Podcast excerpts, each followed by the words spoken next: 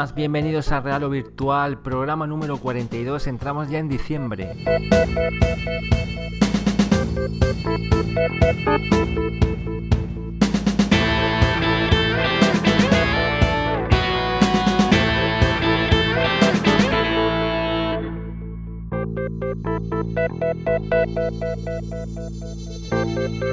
Bueno, pues el año ya se va acabando, estamos en la recta final y los prototipos pronto van a empezar a, coger ahí un poco de, polvo, pues los dispositivos comerciales empiezan a llegar, prueba de ello es Gear VR.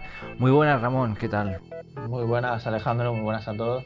Pues sí, efectivamente, Gear VR ha hecho ya su lanzamiento oficial, ya está la versión comercial en las calles, no en las de España todavía, solo en Estados Unidos y en algunos países de, Europa, como puede ser Alemania. Y bueno, esperemos que esté pronto y es un momento muy importante pues para Oculus y Samsung sobre todo y también para, para, la realidad virtual en general, ¿no? que ya esté ahí un producto de consumo de la calidad que ofrece Gear VR. Y también este jueves se espera un anuncio especial por parte de Oculus en el que, bueno, quizá anuncien pues, el precio del CV1 o quién sabe alguna exclusividad o algo relacionado. En fin, este jueves en The Game Awards saldremos de dudas.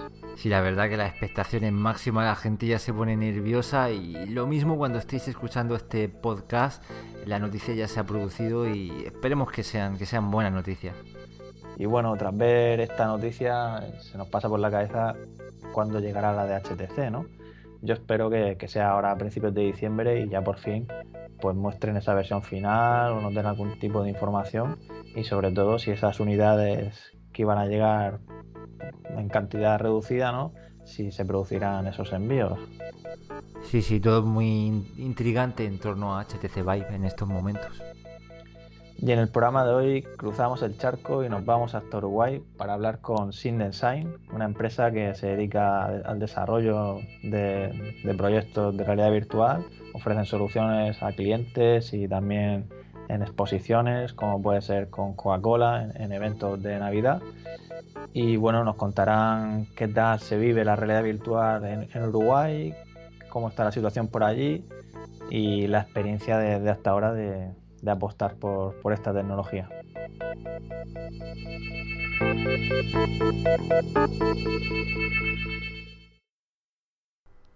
Arrancamos ya las noticias y vamos a hablar eh, primero de Gear VR que está a la vuelta de la esquina aquí en, España.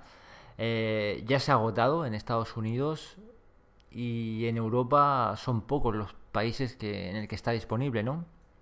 Sí, efectivamente está en Alemania, Holanda y se espera que llegue ya pronto al resto de, países, ¿no? Esperemos que, en España, pues si no llega esta semana, pues ya después del puente, pues habrá ya esos preordes o incluso lo vendan ya directamente. Sí, efectivamente. Nosotros aquí en Real Virtual estamos a la espera de recibir una unidad, así que en cuanto que lo tengamos, tendréis vídeos, un buen análisis y, daremos bastante cobertura a este tema porque interesa, es el primer, eh, el primer HMD eh, comercial. Y la verdad es que viene acompañado de, buenos lanzamientos, ¿no? Como es el caso de, de Yves Gunjak, que tú mismo pudiste probar en París. Sí, un juegazo. Sí, sí. Y también Lansen. Y bueno, también tenemos a Idris Halls de Sergio Hidalgo. Eh, la versión, la versión, por ejemplo, de Ocean Reef está muy bien en, en Gear VR. Y si os molan los zombies, como a nosotros dos, eh, Into the Dead también es un buen juego. Bueno, y además del catálogo que hay ya disponible, se esperan muchos otros juegos que ya están saliendo trailers y están anunciando pues fechas de salida incluso. Y nada, la verdad es que la lista de, juegos compatibles irá creciendo y además de experiencias o vídeos también, que en este caso también con Gear VR, pues habrá muchas experiencias para, disfrutar. Y también con la llegada de, la versión comercial llega una nueva parte de la tienda que se llama Concepts, que permitirá pues algo parecido a lo que sería el acceso anticipado de Steam, que es que los desarrolladores pues puedan colgar incluso pruebas o experimentos que hagan para que la comunidad pues los pruebe, los puntúe y, y, comente sobre ellos. También añadir que John Carmack ha hecho algunas declaraciones interesantes de cara a desarrolladores o no desarrolladores si queremos eh, capturar lo que estamos viendo con nuestro Gear VR eh, facilitarán la tarea a partir del SDK móvil 1.0 eh, todo lo que esté compilado a partir de esta versión se podrá se podrán hacer capturas o incluso hacer streaming eh, de forma nativa. Sí, aún no se sabe la fecha de esta de esta actualización, que será una actualización de sistema que incorpore esta funcionalidad, pero de momento estará enfocada a las capturas de pantalla. A ver si más adelante pues se puede hacer de forma nativa ese streaming o esa captura de, de vídeo, me refiero para no solo imágenes estáticas, sino poder compartir la experiencia sin que nos baje el rendimiento del juego a la hora de, hacerlo, ¿no? Y también hace poco surgieron imágenes en la página coreana de, de, Samsung en la que se veía lo que podría ser el futuro navegador para Gear VR, para ver páginas web. Y en este caso, pues podremos ver las páginas web en grande, igual que si fuera el cine, y también lo interesante es la posibilidad de ver vídeos de YouTube, ahora que pues han salido hace poco los VR vídeos que llaman, que son los vídeos 360 3D, o sea, estereoscópicos. Y bueno, una novedad que, a priori pues, puede resultar útil. Sí, no sé hasta qué punto será útil de momento navegar con, con el Gear VR pero bueno, también lo facilitarán bastante, tendrá comandos de, voz a la hora de abrir una, dirección, por lo que habrá que probarlo. Sí, y además, quién sabe, lo mismo esto abre o da la oportunidad de que iniciativas como WebVR pues lleguen a esta plataforma y empiece a verse contenido para que ya las webs pues no sean algo plano y sean una experiencia en realidad virtual. Minority Report. y más cosas sobre guías. La gente también está intentando hacer toda clase de experimentos y para los puristas de la realidad virtual no entienden la realidad sin, sin un posicionamiento absoluto y la compañía OTI ha conseguido dotarle de este usando los, los mandos de, de HTC Vive. Eh, el invento es un poco extraño porque realmente si ya tienes HTC Vive, ¿para qué haces todo este invento? Para quitarte el cable, pero bueno, son pruebas bastante interesantes y, funciona bastante bien según el, vídeo que hay ahí. Sí, no, la verdad es que me recuerda a aquellos vídeos en los que Juan se, se colgaba el Razer Hydra del cuello para que el de cada uno tuviera posicionamiento absoluto. y la verdad es que es como dicen, ¿no? Pero bueno, son, son pruebas que está haciendo la empresa y cuando tenga una solución definitiva, pues lógicamente no, no creo que, que se base en, colocar el controlador encima de, del guía. Con lo chulo que está el guía y pones el, el, mando, el mando del HTC que es más feo que... bueno, a saber que el futuro mando cómo será. Sí, sí, hablamos del prototipo. Y como sabéis, Gear VR es compatible con Galaxy S6, S6 Edge y S6 Edge Plus aquí en Europa. Y bueno, para aquellos que tengáis otro móvil, pues sabéis que hay muchas carcasas como Carboard y diferentes chinas y de todo tipo, y otras que todavía no han salido y que se están en camino. Pero también llegan interesantes iniciativas que por lo menos son originales en el tema de, la hora de llevarte esa carcasa, porque como sabéis, si tú tienes un carboard y te lo quieres llevar por ahí, no te lo puedes guardar en el bolsillo, ¿no? Y en este caso llega Fitment VR, que ha lanzado una campaña en Kickstarter, y básicamente es una carcasa para el móvil, es decir, como si fuera una funda, y dándole un botón se despliega eh, lo que son las lentes que van sujetas en, en una L, que es de aluminio, y bueno, el acabado final la verdad es que se ve bastante bien. Y solo es compatible con todos los tipos de iPhone 6. Y bueno, la verdad es que ha tenido bastante éxito, la campaña ha obtenido ya financiación y todavía le quedan 40 días, llevan 108 mil dólares recaudados. Y según comentaban, si tenía éxito, que sí lo ha tenido, pues sacarían para otros teléfonos esa funda Sí, a ver, evidentemente en cuanto a calidad de inmersión no lo podemos comparar con una carcasa eh, más clásica, como puede ser eh, Gear VR o, un propio HMD de ordenador, pero tiene una, tiene una utilidad muy buena, ocupa poco. Yo probé en París las Domido, que son así también muy parecidas, son pequeñas, se despliegan, lleva como una pinza, la puedes eh, enganchar a cualquier tipo de, de, teléfono y puedes ver en un momento dado un pequeño vídeo 360 con, con su gran tamaño que ofrece la realidad virtual y a mí no me parece mal. No, sí, efectivamente. Y lo interesante de esto es lo que digo, que, te vas por ahí y tú coges tu móvil y no te vas a olvidar, porque es la funda que va con el móvil, ¿no? Con lo cual es lo interesante, ¿no? Y lo que has dicho, ¿no? Estás por ahí y dices, a ver, voy a ver un momento esto que ha salido y no luego cuando llegue a casa, ¿no? Eh, es la ventaja. Y a pesar que la realidad virtual está en pleno desarrollo y van a salir ya productos comerciales, Nvidia está trabajando en algo que va más allá, que lo tendremos dentro de, algunos años, ¿no? Sí, concretamente entre 2018 y 2020 se espera que este visor de campos de luz pues llegue a la venta, ¿no? En concreto están trabajando, colaborando con la Universidad de Stanford, que ya este verano se pudo ver ese estereoscopio de campo de luz, una noticia que, se publicó. Y bueno, la diferencia con respecto a uno de los HMDs actuales, que tienen dos imágenes, una para cada ojo, dos imágenes 2D, y ya se logra el efecto 3D. En este caso estos tendrán cuatro imágenes, dos para cada ojo. Y digamos que entre ellas tendrá una separación de unos 5 milímetros para que el enfoque de objetos cercanos sea más realista y no haya una fatiga, pues digamos, visual, que es lo que producen los HMDs actuales. Sí, sobre todo va a otorgar mayor realismo en, elementos que tenemos más, más cerca de lo que estemos mirando a la hora de enfocarlos. Sí, bueno, y, si ya pensamos en el rendimiento, pues si con dos imágenes pues cuesta el doble, ¿no? Pues imaginaros con cuatro, ¿no? La verdad es que esperemos que de aquí a, a 2018-2020 pues ya todo el hardware, todo el software ya esté bastante maduro ¿no? en realidad virtual y no haya problemas. Igual ni siquiera hace falta un ordenador, será un dispositivo autónomo. Sí, pero a ver, lo importante es que este 2016 que va a entrar dentro de un mes, pues lleguen los dispositivos comerciales con la tecnología que tenemos ahora y, y triunfen, ¿no? Que es lo que nos interesa a todos. Y siguiendo con Nvidia, decir que ya ha lanzado la versión 1.0 del SDK de GameWork VR, por lo que los desarrolladores ya pueden empezar a, trabajar con él y mejorar así el rendimiento, sobre todo en, en Unreal Engine 4.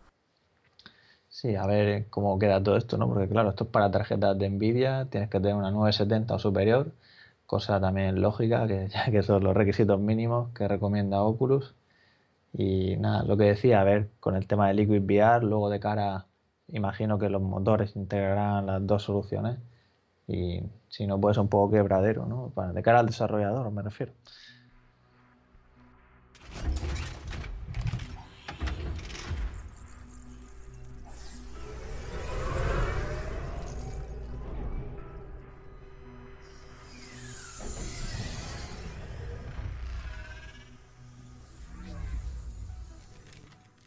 Y para los amantes de Ghost in the Shell, buenas noticias.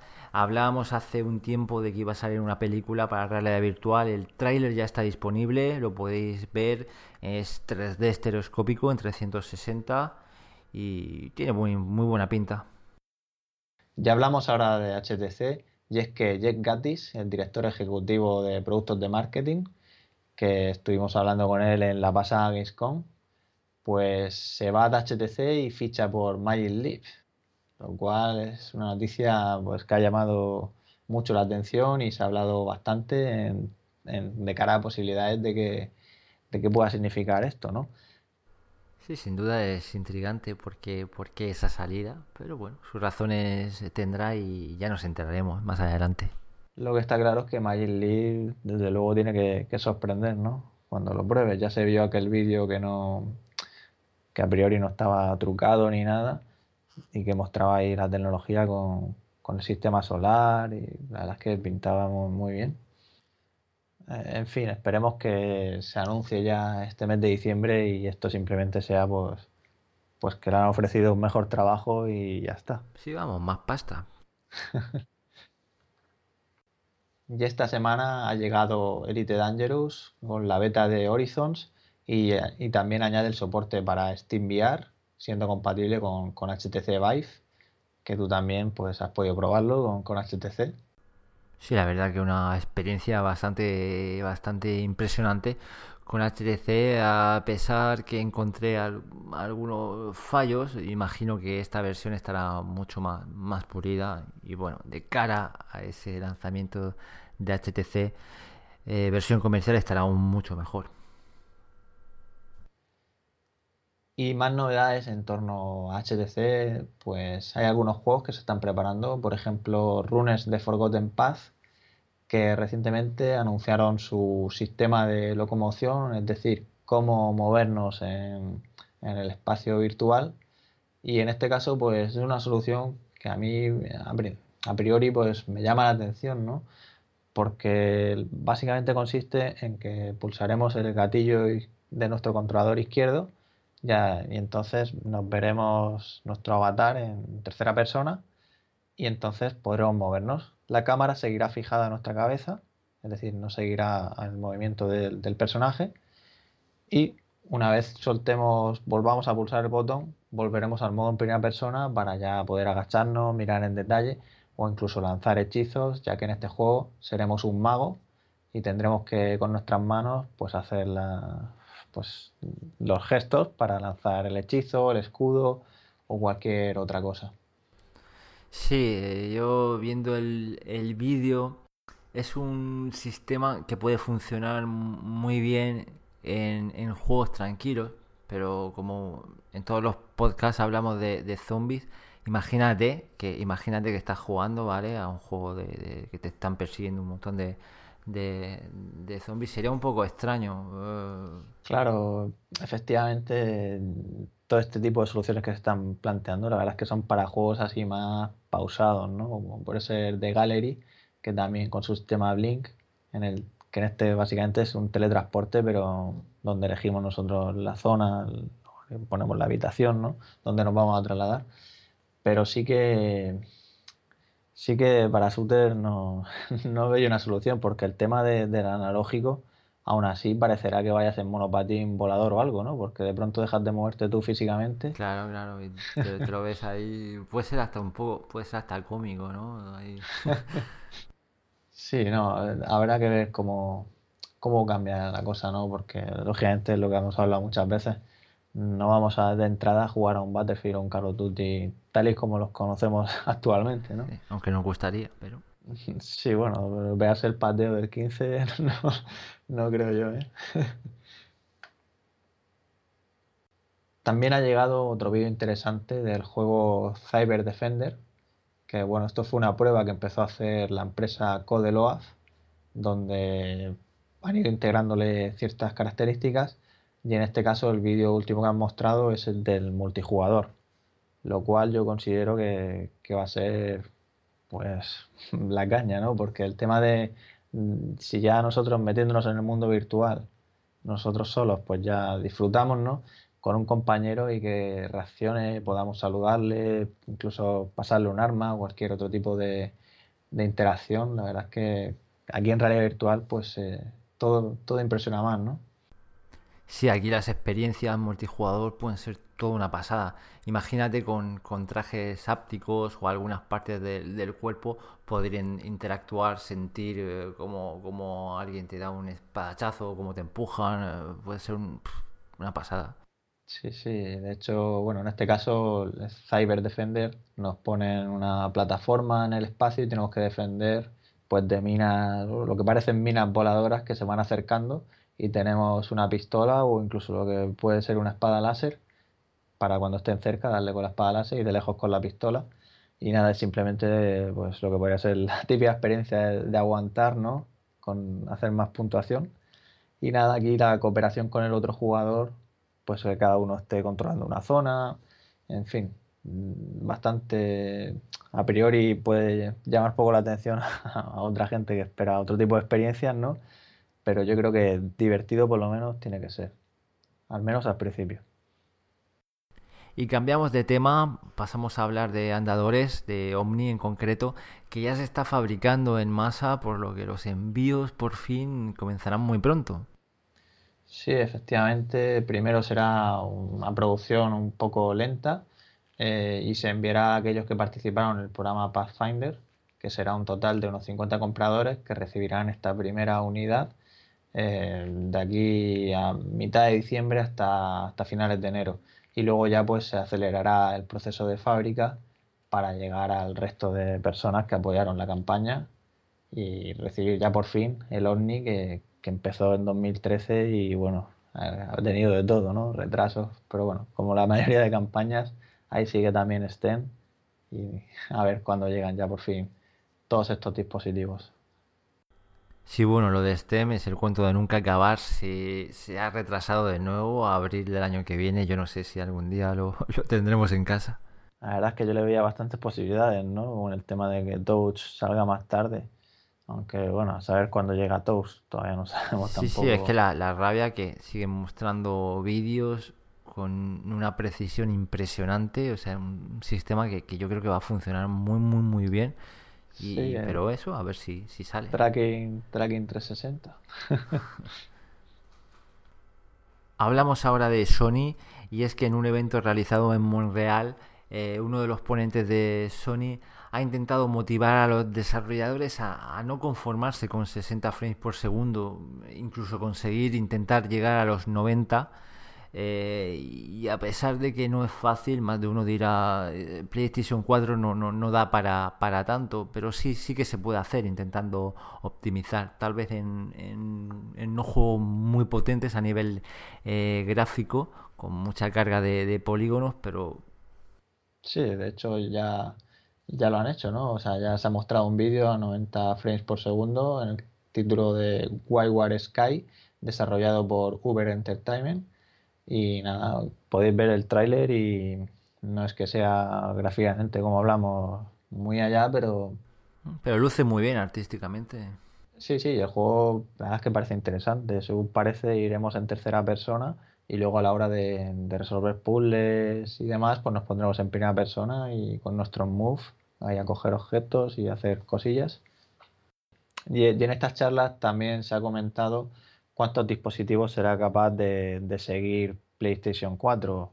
Es decir, aparte de nuestro headset, del casco, pues también podrá seguir hasta cuatro controladores o los dos Move y dos controladores y en definitiva se podrá ir combinando esto. Habrá un jugador con un mando y con un Move o otro con, con solo un mando, en definitiva.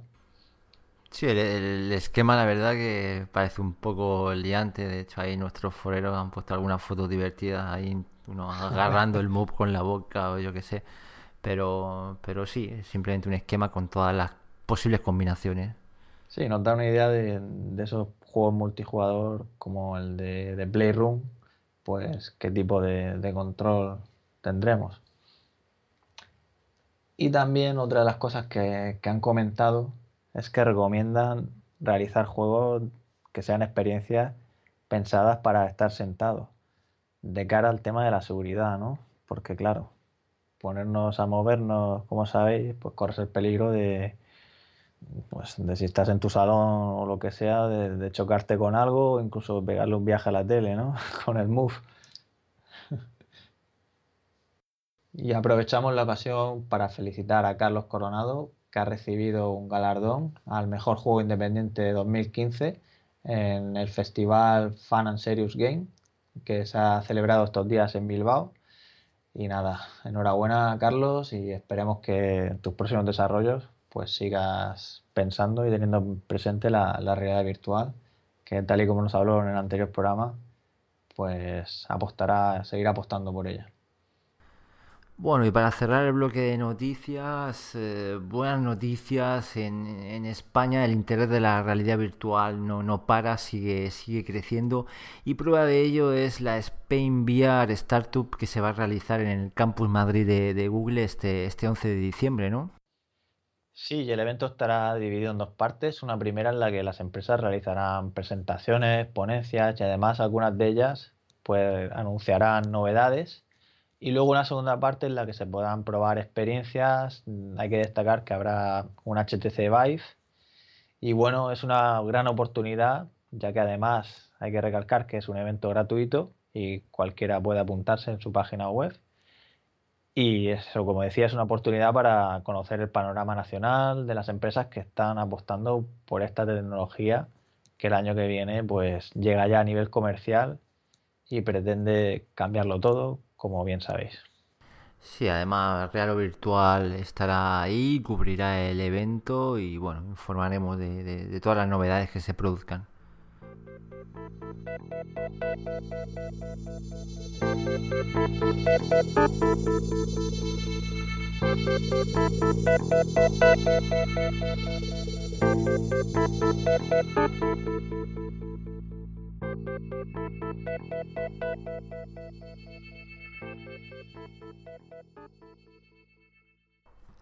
Atacamos ya nuestra tertulia y como hemos adelantado al principio, hoy tenemos conexión directa con Uruguay y es que nuestros invitados se encuentran allí y forman parte de SynDesign, una empresa pionera en desarrollo de aplicaciones para realidad virtual en este país. Y nada, vamos a ir saludándolos ya.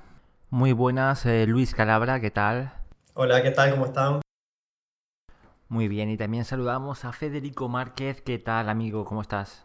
Mucho gusto, encantado de conocerlos. Muy bien, bienvenidos a los dos. Y bueno, antes de que empecemos a hablar sobre Design, sobre qué tal el desarrollo de la red virtual allí en, Uruguay, pues nos gustaría saber que nos contarais un poquillo pues, eh, de dónde vino vuestro interés por la realidad virtual y cuál fue ese primer dispositivo que, que pudisteis probar. Y por ejemplo, pues empezamos por Luis. Eh, bueno, nosotros eh, junto con Federico y, el resto de, los socios, eh, venimos del área de videojuegos. tenemos eh, un gran entusiasmo por lo que es videojuego, nos, gusta lo que es el área de videojuego. Federico y yo somos docentes en, la Universidad Horta, acá en Uruguay, una universidad privada, en el área de videojuegos. Y creo que un poco el, amor ese por la realidad virtual viene por ese lado, ¿no? el, el, hecho de que somos entusiastas de los videojuegos eh, nos hizo, bueno, entrar en lo que es la realidad virtual y allá por el 2012 nos enteramos que había un dispositivo nuevo que se llamaba Oculus Rift que, que hacía que uno pudiera poder jugar aquellos videojuegos, un shooter por ejemplo, utilizando eh, realidad virtual y estar dentro de ese mundo 3D. Este, y bueno, eso creo que fue lo, lo, lo primero que nos hizo entrar en lo que es la realidad virtual, ¿no? O sea, el, ser entusiastas en lo que es videojuegos y profesionales también, ¿no? Entonces, ¿fuisteis backers? ¿Apoyasteis la campaña de, Oculus Rift? Eh, no, llegamos, eh, estuvimos ahí, este, pero, pero sí después la, la, fuimos, siguiendo a la, campaña. Muy bien, pues si queréis vamos a hablar un poquito de SimDesign, qué es, eh, cuántos sois, cómo surge, ¿qué nos podéis contar un poquito de, vuestra empresa? Eh, bueno, SimDesign es una empresa que desarrolla soluciones basadas en lo que es tecnología de, realidad virtual. Eh, tenemos poco más de un año y medio, por más que la empresa la formalizamos este año, pero ya hace desde principios del 2014 que venimos trabajando empezamos trabajando en lo que es este, el, área de realidad, virtual aplicada a lo que es arquitectura. Empezamos, una de nuestras líneas de negocio es hacer recorridos virtuales para eh, empresas de, construcción y promotores inmobiliarios de manera de que, bueno, poder permitirle al futuro comprador poder recorrer un espacio eh, que todavía no está construido y bueno, venderle a, esa persona una sensación de estar en, el, espacio donde va a vivir, donde va a tener su oficina. Ese fue un poco el inicio de, de Design. Nosotros eh, somos cuatro socios. Eh, Gabriel Lambach, que es arquitecto y es diseñador gráfico. Eh, Nicolás Bermúdez, también es diseñador gráfico y tiene mucha experiencia en lo que es de visualización arquitectónica. bueno, Federico Márquez, que está en, esta conversación, que es ingeniero en sistemas y actualmente es docente de, la cátedra de videojuegos en la Universidad Ort, eh, docente también en, programación de videojuegos. Y bueno, yo también vengo de lo que es videojuegos, soy ingeniero en sistemas, eh, estoy, soy director de, de, la cátedra de videojuegos también en la Universidad Ort. Y eh, contamos con dos personas más, eh, Virginia Morrone, ella es próxima a recibirse en Ingeniería en Sistemas, y este, Noelia de Santa Ana, que también es próxima a recibirse en Administración de Empresas, en la licenciatura de Administración de Empresas. Entonces somos un equipo multidisciplinario, muchos venimos de la parte de ingeniería, otros venimos más de la parte de diseño, y con una patita también en lo que es administración de empresas. Eh, y bueno, surgió, como yo les decía, surgió de lo que es este, empezar a trabajar, aplicar esta tecnología para dar un paso más en lo que es la visualización arquitectónica. O sea, a veces es muy difícil una persona cuando va a comprar un, apartamento, una casa, eh, entender cómo va a ser ese, ese lugar solo viendo un plano o viendo un minuto de video o viendo eh, unos renders. Nosotros lo que queremos ofrecer y lo que estamos ofreciendo es darle la posibilidad al futuro comprador de poder recorrerlo y sentirse, vivir ahí adentro, ¿no? O estar trabajando en ese espacio. Sí, es bastante importante, perdona, que, no, que yo creo que es bastante importante, ya no solo una cosa que vayas a hacer nueva, sino vas a hacer una reforma en tu casa y quieres ver cómo quedaría a lo mejor, pues ese tema antes de, hacerlo, ¿no? Porque luego a mí me pasa, ¿no? Que haces algo y dices, joder, pues no me gusta, ¿no? O me habría gustado más grande o lo que sea, ¿no? Y al final, pues, Exactamente. el dinero que te ahorras. Claro, claro. Y, es, y es muy interesante, a nosotros nos pasa, nos pasa con Federico, que nosotros venimos más del área de programación y, muchas veces cuando llegan los planos de los arquitectos, eh, los vemos y los entendemos, por más que se más de prácticamente 10 años que estamos trabajando en lo que es visualización 3D, nos cuesta visualizar viendo un plano cómo va a ser el resultado final y cuando armamos el modelo 3D, eh, lo que vemos en el plano y lo que vemos en el 3D no, no, no, no, lo terminamos de imaginar. O sea, un arquitecto lo entiende perfectamente, pero a veces es difícil de transmitirle a una persona que de a pie, ¿no? Que no, que no es arquitecto. Claro. Entonces, InDesign está ahora mismo al 100% con la realidad virtual de eh, vuestro equipo. Eh, de todo el equipo, algunos sí, algunos no. Bueno, eh, Federico y yo estamos dedicados prácticamente al 100%. y después el resto está part-time y un poquito más este, dedicado. obviamente que nosotros los, los, cuatro socios estamos casi todo el día trabajando para InDesign hasta los fines de semana, porque esto es full time para la empresa. Este, y, pero bueno, por, por ahora este, Federico y yo estaríamos prácticamente al, 100% trabajando y bueno, el resto de a poquito cada vez se está trabajando más, dedicándole más horas.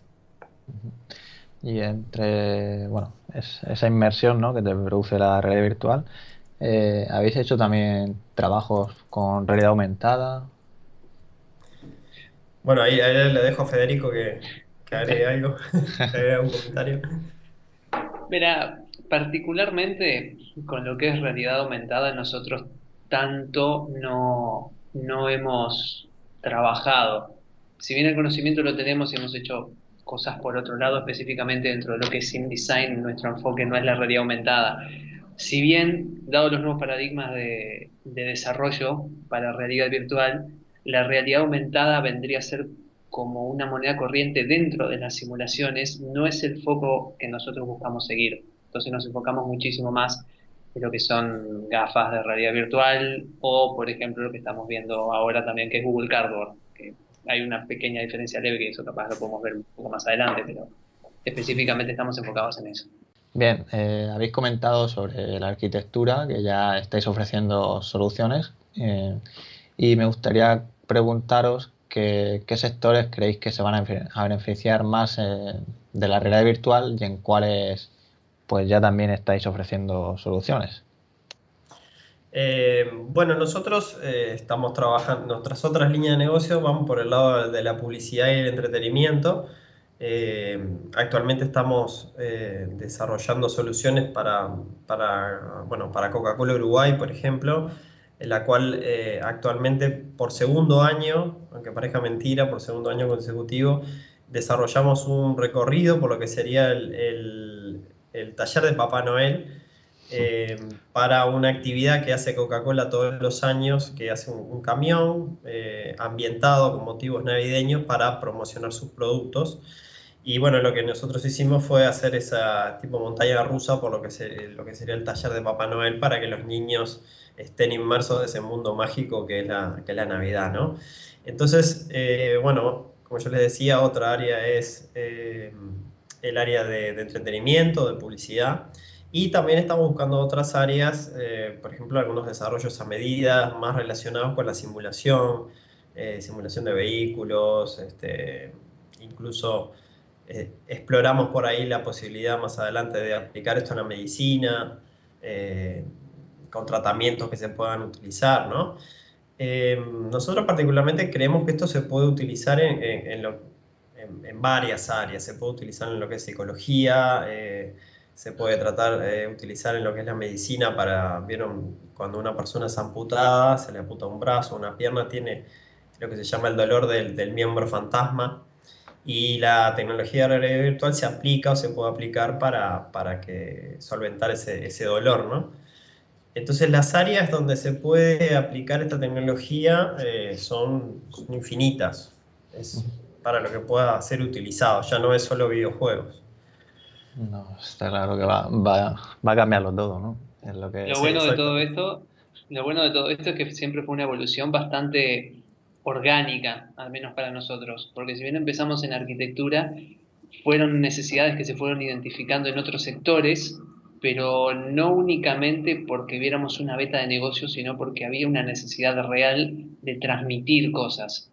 Entonces, por eso es que las barreras dentro de lo que es las aplicaciones más clásicas de la realidad virtual empezaron a ser un poco borrosas, porque si se podía utilizar para fijar imagen de marca a través del entretenimiento o para llevar diversión a una fiesta o a un evento o para ayudar a una persona a recuperarse, por ejemplo, lo que mencionaba Luis, el tema del miembro fantasma, o si no, otra de las aplicaciones que también tiene muchísimo, está siendo bastante estudiada ahora, que es la psicología, psiquiatría y el tratamiento de fobias. Que eso específicamente salió de algunos choques que han habido con ciertas simulaciones y juegos que se han llevado a realidad virtual, que son juegos de terror que Survival, por ejemplo, más bien eh, como, como un foco, no sé, podría citar algunos títulos, que se por ejemplo Amnesia, Dark Descent o el juego mismo de Slenderman que se llevó también para la realidad virtual, las respuestas específicas que dio la gente fue un desarrollo de tolerancia a ese tipo de terror. Entonces, aplicado específicamente a medicina, se dieron cuenta de que exponer a una persona en una situación controlada a su fobia hace que empiece a generar una especie de respuesta cada vez más positiva y pueda empezar a salirse y a, avanzar dentro de, lo que es su psiquis y evolucionar y poder superar esa fobia. Entonces, todo ese tipo de cosas tan orgánicas que hemos visto han sido también una fuente de inspiración para nosotros para decir, bueno, vamos a salirnos de, de, nuestra área de, entre comillas, nuestra área de confort, que dentro de tecnología el área de confort es un término que muchas veces se utiliza de una forma muy liviana y que puede resultar feo, pero nosotros lo que tratamos continuamente es de siempre dar un poco más y de mejorar la experiencia. Y eso implica un público totalmente diverso y áreas que no siempre van a ser las que uno espera. Sí, yo creo que la pregunta va a ser más qué área o, qué rama no se va a beneficiar de la realidad virtual, porque las posibilidades son, infinitas. También por no hablar del tema de, la educación en los colegios, cuando empiecen a, yo que sé, a mostrar los, los planetas, el sistema solar con, con una gafas de realidad virtual, lo va a cambiar Las aulas virtuales. Exacto. Mira que yo era bastante malo en geografía, si hubiera tenido ahí un mapa en 3D Yo creo que se me hubiera quedado toda la primera. me sabría todo. Bueno, nosotros eh, en, la Universidad ORT, que también lo utilizamos como una plataforma de investigación, eh, desarrollamos el año pasado eh, un recorrido por un parque jurásico con 10 especies de dinosaurios, utilizando realidad virtual para tratar de enseñar mediante la educación vivencial. O sea, hicimos toda una investigación sobre cómo un alumno se puede beneficiar eh, aprendiendo viendo eh, y no eh, solamente estar leyendo o mirando una película, un video, lo que fuera, sino que el estar dentro del mundo 3D y poder vivir una experiencia hace que, que uno le quede más fresco, le quede más grabado lo, lo, que va aprendiendo. en esa experiencia tuvimos suerte de probarlo con, con muchos grandes, chicos, a todos les fascinó porque, bueno, pudieron ver, por ejemplo, el tiranosaurio Rex y aprender cuánto medía, eh, qué comía, eh, qué dimensiones tenía, porque lo, tenías ahí de frente, o sea, lo podías ver, lo podías casi prácticamente que tocar. Y bueno, hay muchos estudios que se vienen haciendo hoy en día en varias universidades en el mundo y están aplicando esta tecnología a lo que es la educación. Y tú bien lo decías, la educación es una de las ramas que creo que se va a beneficiar más porque vamos a tener la posibilidad de, por ejemplo, revivir la batalla de Waterloo y que creo que te va a quedar mucho más claro el poder ver la batalla eh, que leerla en un libro, mm, utilizando realidad virtual. Creo que hacia eso vamos, hacia el futuro, ¿no? O sea que dentro de unos años uno se va a poder bajar, no sé, un recorrido por eh, la antigua Grecia y poder verlo desde tu casa. O sea, te lo bajás, te pones tus lentes y recorres y aprendes sin duda, aunque esperemos que los maestros puedan ver lo que están viendo los, los alumnos, porque seguro que algunos estarán jugando a, estar Citizen. Eso pasará también. Por cierto, antes habéis comentado de Coca-Cola y hablabais de niños y tal, y bueno, me ha pasado por la cabeza y digo, oye, si Oculus no recomienda que, que niños menores de 13 años utilicen gafas de realidad virtual, ¿no? Porque todavía no se ha desarrollado pues lo que es su visión, ¿no?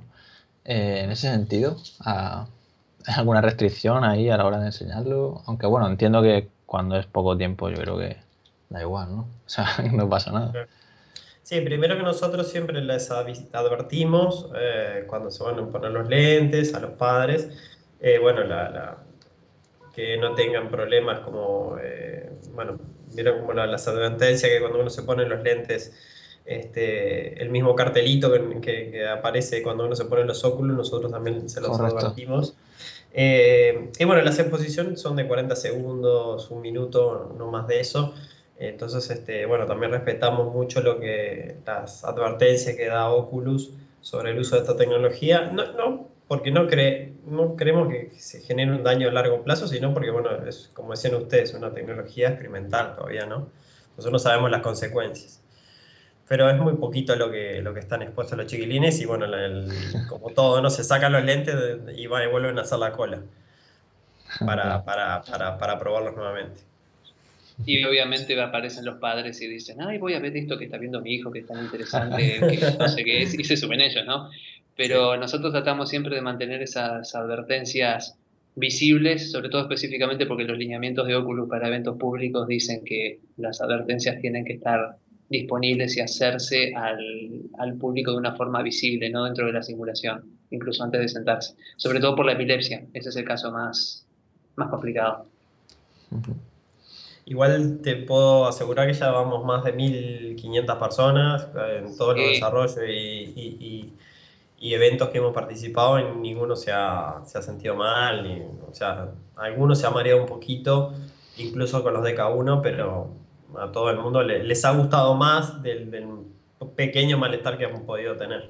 Sí, luego no olvidemos que estamos hablando de, de, prototipos, habrá que ver las versiones finales en cuanto a este tema, qué recomendaciones dan. Claro. Claro, claro, claro. Y va mucho también en el control del contenido de la simulación. Hay ciertas buenas prácticas y malas prácticas que son de libro, que se recomiendan y que muchas veces no hacen sentido. Y hay después las prácticas que uno agarra justamente en el camino, que son cosas que sabe que a la gente no le molesta y que, bueno, las va utilizando y las va refinando. Pero de un momento para otro, cuando recién comenzó esto, no estoy seguro que ustedes probaron varias de las simulaciones iniciales, habían cosas que sinceramente mareaban o eran demasiado estáticas o no tenían ningún tipo de sentido y que justamente los desarrolladores a medida que va pasando el tiempo van agarrando la mano, como quien dice. Y ese tipo de cosas también sirve para evitar todas esas sensaciones de mareo o de rechazo o que tengan que sacarse los lentes. Pero como dice Luis, nunca nos, pasó prácticamente que, que tuviéramos que sacar a una persona de la simulación. De todas maneras, las nuevas generaciones ya vienen mentalmente preparadas para la realidad virtual, porque los niños se ponen los lentes y mueven la cabeza para todos lados y no se marean en ningún momento y gritan y les encanta.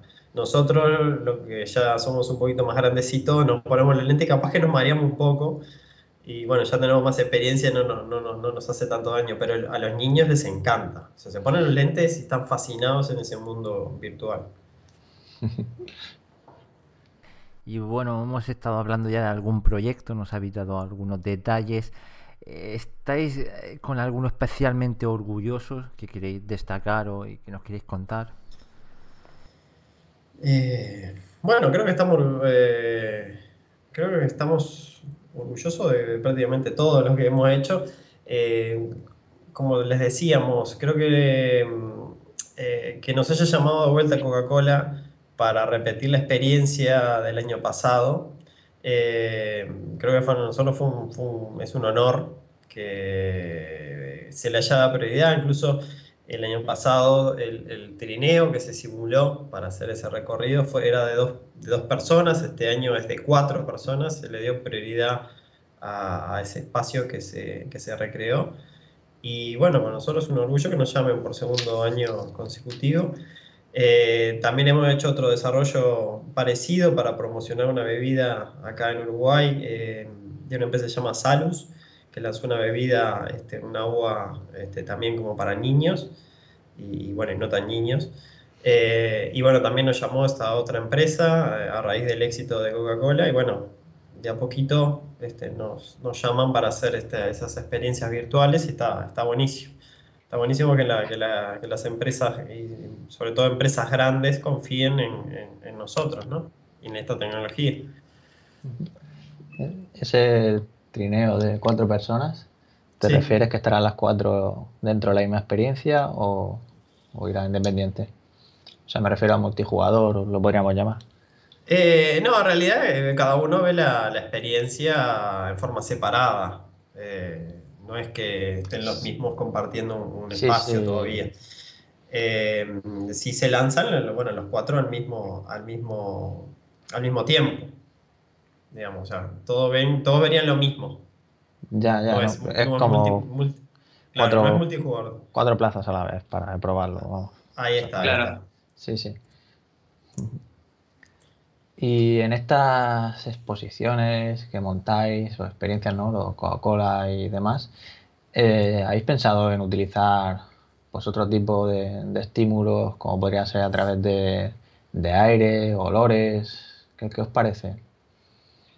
Es más, para esta simulación específica de Coca-Cola habíamos manejado utilizar ventiladores activados por placas Arduino para agregar justamente el viento de frente, el aire de frente para el trineo cuando se va moviendo rápido por el riel. A su vez, también estamos explorando distintas posibilidades. Hay bastantes propuestas que todavía están en, pañales, otras tanto no, de, relacionado a lo que ustedes dicen, a utilizar el olfato, a aromas y esencias.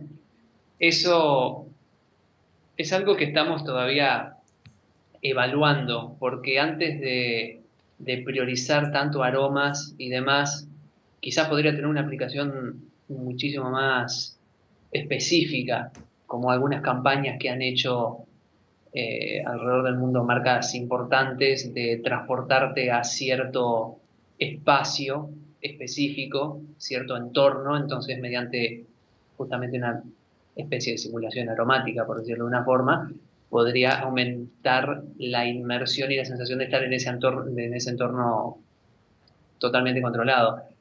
El tema es que no, no consideramos que sea tan prioritario en este momento el, el, tema olfativo, más bien nos estamos enfocando en conseguir nuevos periféricos para aumentar la experiencia física, mediante sobre todo captura y utilización del movimiento, tratando de sacarle la gran estática que tiene la realidad virtual promedio hoy en día, que es sentarse con un control y utilizar los comandos para avanzar y retroceder, Estamos tratando de acompañar justamente el movimiento de la cabeza con movimientos más naturales mediante otros periféricos. Pero sí, eh, resumiendo la pregunta, sí, lo, hemos estudiado y en este momento no, no, estamos tan enfocados en eso.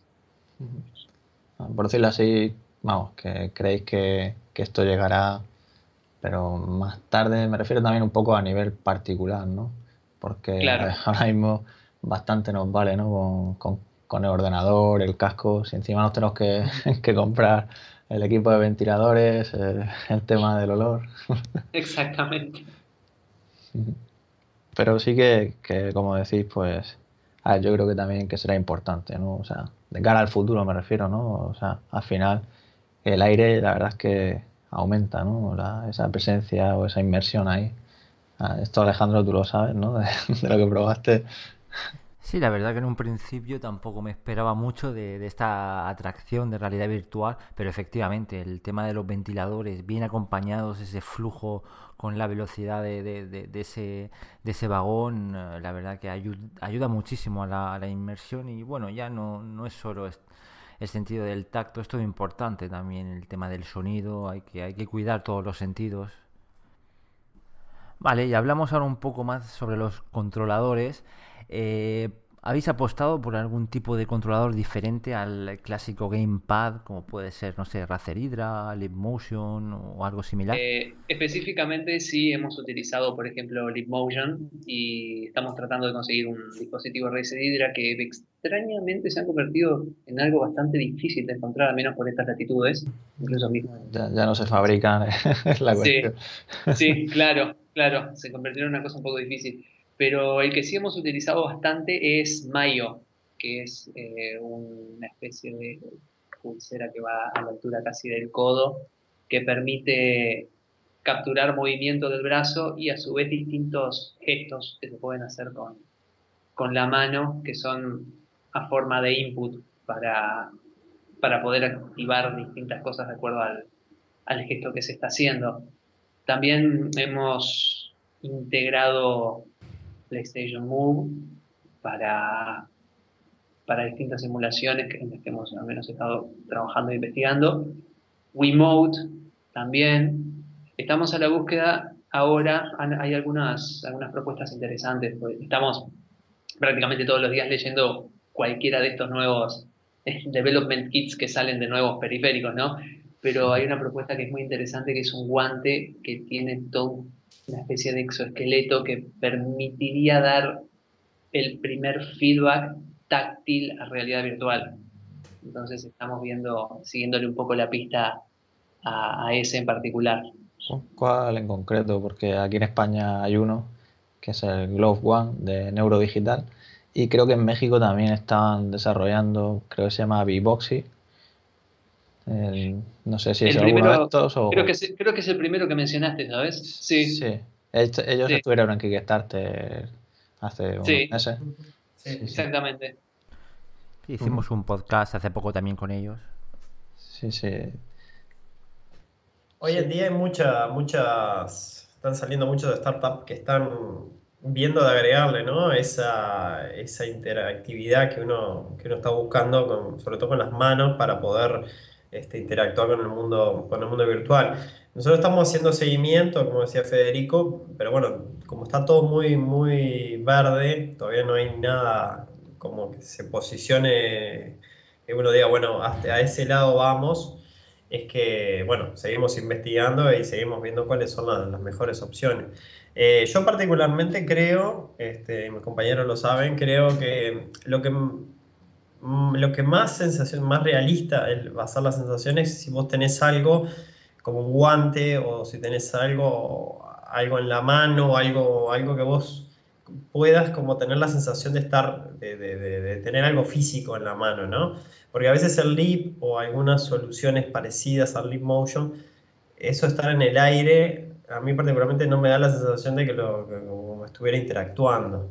Entonces yo creo que un guante este, o incluso tener el, joystick de PlayStation puede ser una, solución y me parece que hacia ese lado va la tecnología, o sea, tener algo físico en la mano que uno pueda estar eh, sosteniendo o moviendo, ¿no? Creo que para, para ese lado es que se va. Sí, sobre todo cuando sea la experiencia vayas a agarrar objetos, pues claro, tiene sentido. Si lo agarras, o sea, si ya llevas algo, un mando, pues parece que, es mejor, ¿no? Que simula ese. Claro. Exactamente. uno de los obstáculos más grandes que tenemos en realidad con algunos de los periféricos que usamos es que justamente a lo que no hay nada material en el medio, los sensores no son tan amplios como para captar todos los movimientos de una persona. Entonces, en, primeras pruebas que hemos hecho con algunos, lo que nos ha pasado es que se pierden gestos o movimientos y hay espacios, puntos ciegos dentro de los, de los sensores que, complican un poco el tema de la simulación, no la hacen ver tan natural. Como Live Motion, me imagino. será algo de No, no, quería, no quería mencionarlo directamente. no, pero sí, la verdad es que es, o sea, da ciertos problemillas, ¿no? Porque está pensado para estar delante de él, en tal que nos movamos un poquillo. Exactamente. Claro. Y en cuanto a andadores, ¿cómo está el tema? ¿Le seguís también la, pista? ¿Cabe la posibilidad de, introducirlo en alguno de, vuestras experiencias? Y nosotros estamos también haciendo un seguimiento. uno de los primeros que salió creo que fue el, Omni, creo que se llama. Sí. Se enviará pronto en principio el, Omni, sí, sí, sí, sí, Y bueno, eh, creo que ahí está un poco más claro cuál va a ser el, concepto final de una especie de plataforma donde uno eh, se posiciona y, resbala de alguna manera y se va moviendo. Este, hay algunas otras opciones alternativas que, surgen por ahí, que también las estamos siguiendo, pero bueno, eh, como ya dijimos, son prototipos todavía y, no hemos tenido la oportunidad de probarlo. Seguramente si, si, cuando el Omni salga ya para la venta al público, vamos a adquirir uno, por lo menos para probar, a ver este, cómo es esa sensación, o ir a alguna feria donde, donde podamos probarlo y, ver qué tan real es, el, es este, la, la, simulación, ¿no? Creo que ahí está un poco más claro hacia dónde se va el tema de, del movimiento de la persona. Eh, pero bueno, seguramente vayan a, surgir otras opciones y bueno, ahí las evaluaremos. Sí, sobre todo porque a, lo mejor a nivel particular es la, gran pregunta si triunfará un, aparato de, estas dimensiones, pero para hacer demostraciones como hacéis vosotros en tipo de ferias y tal, yo creo que puede resultar de lo más mm. interesante en este aspecto. Seguramente. Sí, efectivamente, porque como dicen, no lo tendrás en casa y querrás probarlo, ¿no? Ya, claro.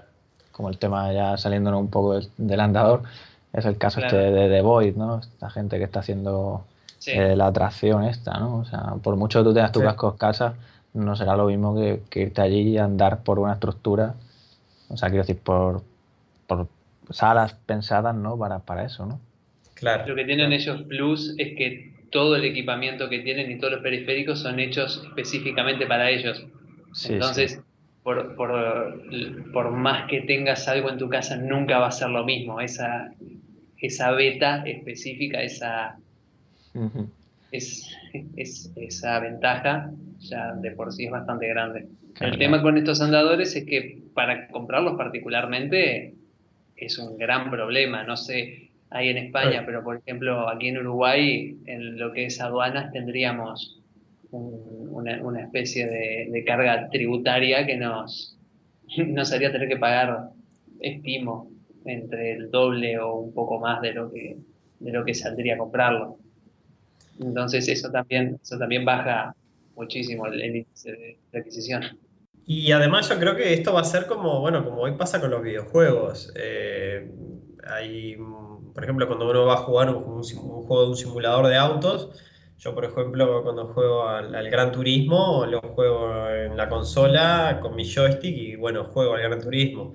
Eh, yo tengo un amigo que, que, fue a Alemania, a Nürburgring, y estuvo, se armó una especie de simulador en la casa. Se compró un volante con pedalera, una pantalla, se compró una butaca. Entonces armó una especie de simulador entonces creo que en lo que es la realidad virtual vamos a tener esos sabores, ¿no? Vamos a tener una persona que va a tener sus lentes y va a jugar y va a tener distintas, eh, no sé, aplicaciones y vamos a tener el fanático que va a tener eh, su, eh, no sé, su dispositivo que tira olor, eh, ventilador, el Omni, va a correr, va a tener los guantes y va a tener un montón de cosas. Creo que va, a haber para, para todos, ¿no? Todos apuntamos a estar en la categoría 2, ¿verdad? Sí. Claro, sí, sí, sí. Bien. Creo que... Sí, desde luego será la habitación del infierno. A ver cómo explicamos qué es lo que tenemos ahí metido. Sí, sí, sí. Muy bien, y ahora pues volviendo al tema del software, en cuanto a desarrollo, ¿con qué motor soléis trabajar? ¿Unity, Unreal Engine y, por qué motivo? Específicamente nos, nos centramos un poco más en Unreal Engine, pero trabajamos también con Unity, resumen utilizamos los dos. Unreal lo que pasa es que lo tenemos un poco customizado para nuestras necesidades con distintas cosas en las que, las que hemos intentado mejorar un poco y generar componentes nuestros, pero específicamente Unity en su momento lo utilizamos por su beta de salida web, que después de un momento para otro, cuando la gente de Google en Chrome decidieron dar de baja el soporte a, a todos los paquetes que eran de Netscape, ya el pobre plugin de Unity no sirvió más y ahí fue que empezó a utilizarse más el tema de HTML5. Entonces, actualmente las dos, los dos motores tienen una utilización bastante similar, pero por cuestiones quizás de comodidad o de preferencia personal nos inclinamos un poco más por Unreal, pero específicamente por nuestro, por nuestro expertise. Si bien yo particularmente soy más de la parte de Unreal, tenemos a, a Virginia que está bastante más adentrada en la parte de Unity. Entonces, utilizamos los dos justamente porque los dos permiten realizar buenas simulaciones, aunque Unreal tiene un poquitito más de, potencia, un poquitito, un poco más de potencia en lo que es la parte de renderización. La, calidad a la que se llega con Unreal, la verdad, Unity, si bien puede llegar, no, nosotros consideramos que la de Unreal es superior. Imagino que a nivel de, arquitectura, si le enseñas a, una persona una demo como esta que salió con, con un Real Engine 4, esta de, París, esa, esa habitación con esa calidad, claro, claro. La, experiencia es brutal. Sí, nosotros, a, ver, lo que comentaba Luis hace un tiempo, el equipo multidisciplinario que tenemos, eh, podemos abarcar varias partes del proceso de desarrollo y gracias al manejo que tenemos de los motores, justamente podemos empezar desde el plano, levantar una, envolvente, armar la pieza, equiparla y después, además de llevarlo al motor, hacer todas las tareas de postprocesado y de hermosamiento, por decirlo de una forma. No existe esa palabra, pero la inventamos ahora, esa técnica de hermosamiento dentro del proceso es algo que es una diferencia bastante importante entre lo que podemos llegar justamente con Unreal y con Unity. Pero nosotros tratamos de, cubrir todo el proceso a nivel técnico porque el resultado, justamente la calidad del resultado, más para los arquitectos que están acostumbrados a... A ver, nos ha pasado, les cuento una anécdota, hemos hecho una envolvente, toda una pieza, toda una interpretación que era hermosa, el arquitecto la mira, le encanta, pero se da cuenta de aquel detalle en aquella esquina arriba a la derecha, en el fondo, que hay como dos o tres píxeles de sombra que están mal y se da cuenta. Son todos esos detalles que nosotros siempre los cuidamos, pasó una vez y bueno, queda como una anécdota graciosa, pero es muy importante el detalle en la calidad a la hora de trabajar con virtualización arquitectónica. Eh, no, yo mm, la verdad es que no, desarrollo eh, lo que es para aplicaciones de realidad virtual, ¿no? Pero sí que es verdad que a nivel de usuario, de, jugar, siempre he tenido la sensación de, que con un, con Real, pues parece que los juegos se ven mucho mejor, ¿no? Pero bueno, también está claro que con Unity se pueden hacer cosas bastante buenas también. Y Siempre además, el dominio que cada uno tenga del motor, claro. Y además son dos motores diferentes porque vienen, tienen como esencias diferentes. Eh, Unreal eh, tiene un know-how de mucho, o sea, no es que Unity no la tenga, pero Unreal ya tiene un know-how de, muchos desarrolladores que vienen del área de videojuegos, que son desarrolladores de videojuegos clase A, gente que viene de, haber trabajado con, con Unreal Tournament. Entonces eh, es un motor como mucho más optimizado para lo que es un videojuego eh, AAA. Eh, Unity también surgió como un, como un, motor para hacer videojuegos, pero no, no es que haya salido directamente de lo que es el desarrollo de, videojuegos 3D. Entonces, las esencias son diferentes por más que los resultados se puedan, se puedan comparar. Unreal tiene eso de que, bueno, es una herramienta quizás un poco más tosca, más, más dura a veces de utilizar, pero se puede lograr si uno le, le, le hinca el diente, eh, resultados mucho más afinados de mucha más calidad. Y eso se, se nota. Eso es cierto, estamos hablando de que a bajo nivel, dentro de los dos motores, uno requiere un conocimiento de programación quizás un poco más complejo que el otro, porque en Real está basado en C, C++, y Unity en realidad utiliza lo que es la parte de monogame y todo codificación en lenguajes como C Sharp o JavaScript.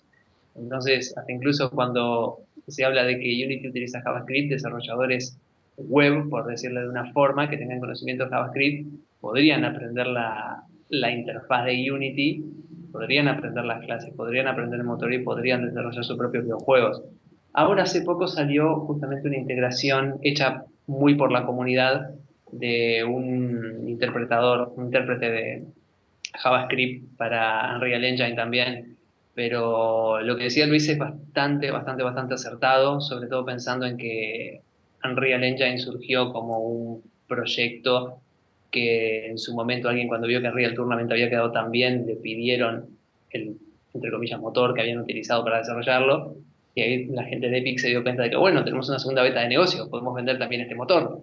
Y tiene cerca de entre 10 y más, 15 años de, experiencia. Y de cara a optimizar eh, ¿Qué es lo que suele dar más problemas de cara, pues, en principio a llegar a los 75 frames por segundo? O, bueno, incluso luego cuando lleguen las versiones comerciales habrá que llegar a 90.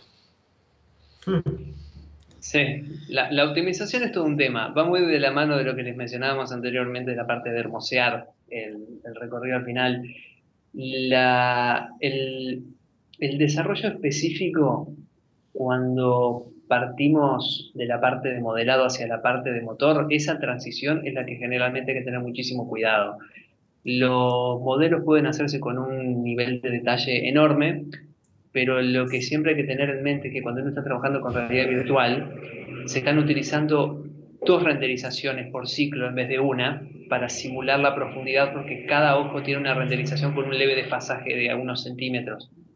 Entonces, técnicamente, la realidad virtual es pesada porque estamos haciendo dos imágenes de juego por ciclo en vez de una. Estamos duplicando la, complejidad de renderización y de actualización de lo que es el ciclo del game loop. Entonces, para nosotros específicamente, lo que siempre tenemos cuidado es la cantidad de vértices, para no, la cantidad de, de polígonos, perdón, para, para mantenerlos de una forma en que sea estéticamente genial y que a nivel de capacidad de procesamiento sea relativamente liviano y después obviamente tratar de controlar los efectos, tratar de controlar los puntos de referencia, no incluir cosas que no van a verse o no van a utilizarse, controlar siempre los puntos de atención. En realidad virtual el, tema de la atención del usuario es una cosa que es quizás lo más difícil de controlar porque a lo que la persona puede ver lo que quiera, moviendo la cabeza y enfocándose en lo que quiera, todo tiene que tener un nivel de detalle específico porque no sabes en dónde se va a enfocar. Entonces, eso también requiere una parte de optimización bastante interesante. Las primeras simulaciones que hicimos tratamos de hacerlas estéticamente al límite y nos quedamos con frame rates de cerca de 30, 35. Tuvimos que empezar a optimizarlo después porque se veía genial, pero no, había, había, había que optimizarlo. Justamente nos dimos cuenta también de que existe todo un conjunto de parámetros dentro de cualquiera de los motores que actualmente se utilizan, porque no únicamente Unity y Unreal, hay mucha gente que está utilizando, por ejemplo, CryEngine para, para este tipo de cosas. Existen muchísimos parámetros de configuración que, bueno, de un momento para otro tuvimos que estudiarlos todos y aprenderlos y empezar a utilizarlos y ver específicamente cada uno qué es lo que hacía, porque la, parte de llegar al, al frame rate específico para que sea fluido no es trivial. ¿Y con qué equipos estáis trabajando por curiosidad? Y nosotros tenemos eh, sí, tenemos eh, en, GeForce, eh, tarjeta GeForce 970 para arriba, con también buenas, buenas, bueno, buena tarjeta de video, con, con buenas memorias, este, y bueno, procesadores i7 de Intel. Y bueno, estamos ahí casi que al límite de lo que las buenas, las buenas tarjetas promedio. Sí, las recomendaciones que se que Exactamente. también las adquirimos porque eran las, las, recomendaciones que se hacían para el próximo, para el, próximo lanzamiento de Oculus. Eh, respecto a lo que decía Fede, eh, nosotros eh, para lograr esa optimización estamos volviendo al pensamiento de, de los desarrolladores de los años 90 cuando tenían que desarrollar juegos en 3D y tenían que optimizar al máximo, no tenían las tarjetas poderosas que tenían ahora. Es, es como volver a empezar en lo que es 3D, o sea, es pensar en todo el día en optimizar, desde los modelos 3D hasta los algoritmos que nosotros utilizamos para hacer los recorridos. Em, eh, todo el día uno está pensando en cómo puede optimizar un poquito más, un poquito más. Eh, al, como decía Fede, al, estar renderizando eh, dos veces por ciclo, eso como que trajo todo un poco 10 años para atrás, o sea, hay que, ya no tenemos, no estamos tan sobrados de tarjetas, eh, de memoria, entonces uno tiene que estar con la cabeza siempre estar optimizando. Entonces se acuerdan, tipo juegos como el, el, Colin McRae, que uno jugaba y, y, veía que el auto tenía la rueda media, media cuadrada. ¿no? Porque no se podía hacer una rueda redonda porque era mucha cantidad de polígonos y había que procesarlo. Bueno, estamos volviendo, estamos volviendo a esa época. la sensación de cuando uno jugaba al Colin Marrera era divina porque uno estaba corriendo un auto de rally, no le prestaba mucha atención si la rueda era cuadrada o no. Eh, entonces estamos volviendo un poco a esa época, ¿no? A tener que estar optimizando y a medida que eh, esto va a hacer que, eh, se empuje a, las, empresas de, hardware a que se optimice cada vez más, ¿no? Y que se busquen, creo que la solución va a estar en, buscar nuevas formas de, enfriar todos estos equipos. En el momento que se pueda achicar la tecnología y enfriar eh, todos estos monstruos que tenemos, se van a hacer procesadores mucho más rápidos, ¿no?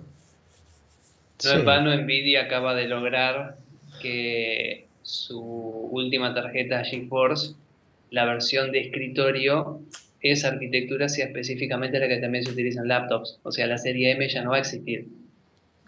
Eso fue hace relativamente poco. Justamente esa capacidad de procesamiento on the run, por decirlo de una forma, o para llevar, es el, también un, paso futuro, porque uno de los, una de las grandes limitantes que hay ahora dentro de las gaming laptops es la parte gráfica, justamente con, el tema de los chipsets y de los, y de los circuitos que sobrecalientan demasiado y que de repente las capacidades de enfriamiento de un laptop no son tan versátiles, por decirlo de una forma, como las de una torre. Por ejemplo, las torres nuestras tienen cinco fans, para hacerles una, idea, para ventilar, y están continuamente sacando aire caliente. Entonces, eh, la simulación cuando uno quiere ir y mostrarle a alguien, no vas a llevar la torre, vas a intentar llevar algo un poco más móvil. Es exactamente lo que pasa cuando vas hacia la tecnología móvil, con la salida también del VR y de, y de una alternativa que no es técnicamente realidad virtual per se, pero Google Cardboard y los videos 360.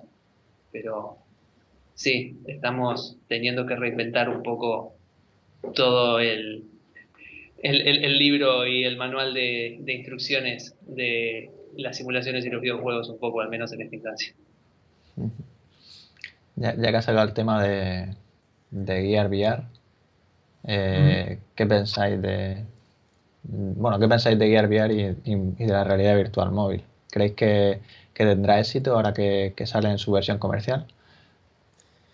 Em, lo, que, lo bueno que tiene, bueno, lo, bueno que hizo Gear VR cuando salió en su momento fue decir, bueno, eh, si Oculus tiene, utiliza una pantalla, una pantalla de, Samsung Note 4, ¿por qué no podemos transformar cualquier celular en, un dispositivo de realidad virtual. Creo que eh, Google Cardboard también lo, interpretó muy bien y creo que es algo que, está bueno, eh, que le va a hacer muy bien a la realidad virtual, ¿no? Es decir, bueno, podemos transformar nuestros dispositivos en eh, pseudo lentes de realidad virtual, para más que no sean realidad virtual pura, pura, pura.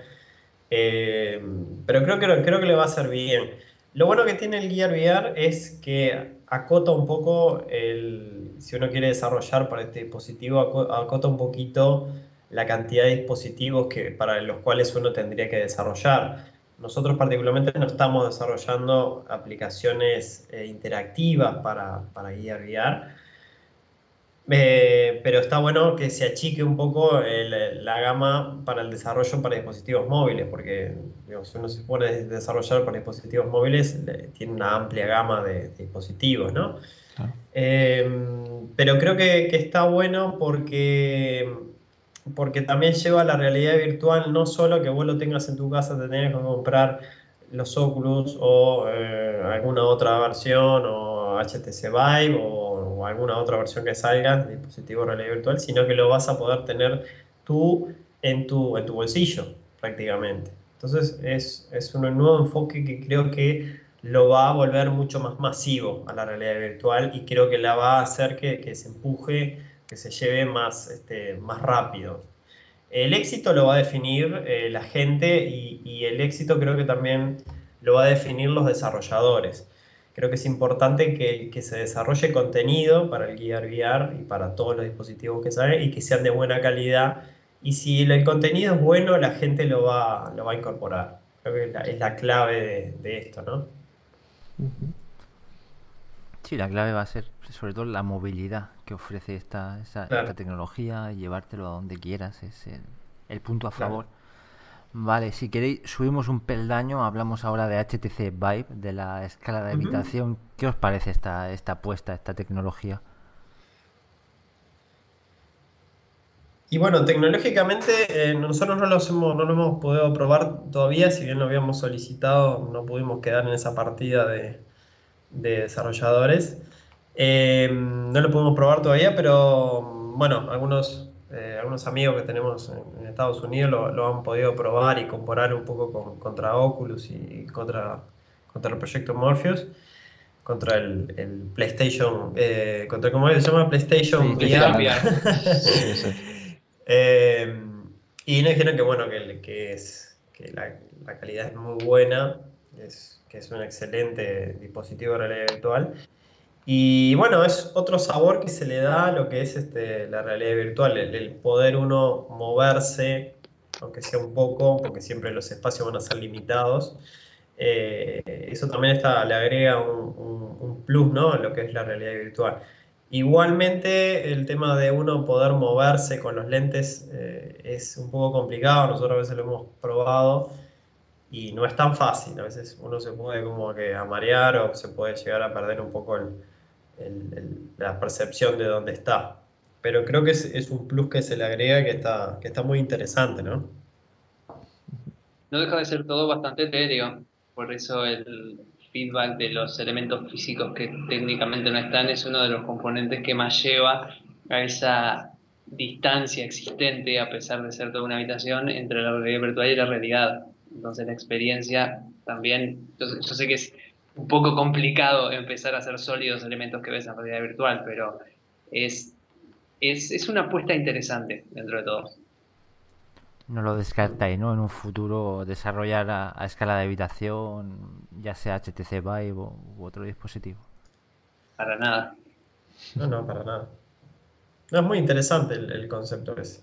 E igual, igualmente, ¿no? El, concepto de habitación abierta es hasta cierto punto, porque uno, tampoco no tiene eh, un espacio infinito para recorrer. Eh, quizás se puedan desarrollar algún juego en donde uno esté, no sé, en una especie de, lugar parado quieto, con una movilidad relativa yo sé, en una piedra rodeado de lava, donde te tiren cosas, pero te puedas mover, pero no mucho, porque seguramente la habitación que estés no sea, obviamente no va a ser infinita, ¿no? Pero está muy interesante eso que uno se pueda, se pueda mover eh, caminando. Sí, efectivamente van a salir cantidad de experiencias de ese tipo.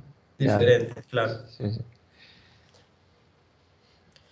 Y también HTC creo que está empujando un poquito más eh, a, los demás con la calidad. Creo que HTC está logrando una muy buena calidad de imagen y, de refresque que también va a hacer que a los demás los, los empuje y los trate de, mejorar. Creo que esa va a ser la competencia sana que van a empezar a generar los, los distintas, las distintas empresas que, que empiezan a desarrollar dispositivos de realidad virtual, ¿no? O sea, que empiecen a mejorar la calidad de refresque y empiecen a, avanzar en ese sentido.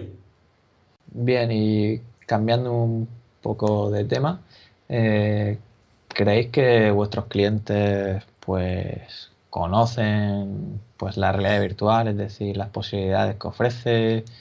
No sé, incluso qué, dispositivos hay, ¿no? ¿Qué, cómo, ha sido hasta ahora la experiencia? Bueno, como en toda tecnología nueva, uno lo que está, lo que estamos tratando de hacer nosotros es eh, evangelizar, como decimos nosotros, a la gente en lo que es el uso de la tecnología de realidad virtual, ¿no?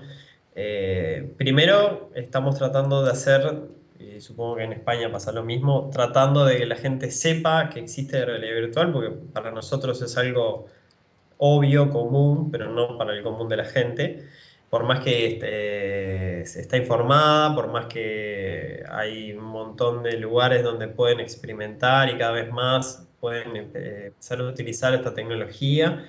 Eh, de, hecho, nosotros tenemos un, stand en un, en, un, hipermercado acá en, Montevideo, entonces la gente pasa y lo prueba, aunque sea un cachito, lo que es la realidad virtual. Em, estamos tratando de evangelizarlo, ¿no? Estamos tratando de enseñarles, de explicarles lo que, lo que se puede hacer. Muchas veces, bueno, los propios clientes nos proponen hacer cosas a nosotros que nunca lo, lo pensamos. Como decía Federico, muchas veces sale del propio cliente la necesidad de hacer determinada cosa. Eh, entonces, eh, bueno, lo más importante para nosotros es enseñarles que esta tecnología existe a las personas, sobre todo a nuestros clientes, y que ellos nos propongan soluciones que estén necesitando, ¿no? Creo que lo mejor que nos puede pasar es que el propio cliente te diga, bueno, eh, que sepa la tecnología, de qué se trata y que a partir de ahí nos diga, bueno, necesito eh, hacer tal cosa o utilizando tecnología de realidad virtual, ¿se puede hacer tal desarrollo? Porque me interesaría eh, hacer, no sé, determinado desarrollo.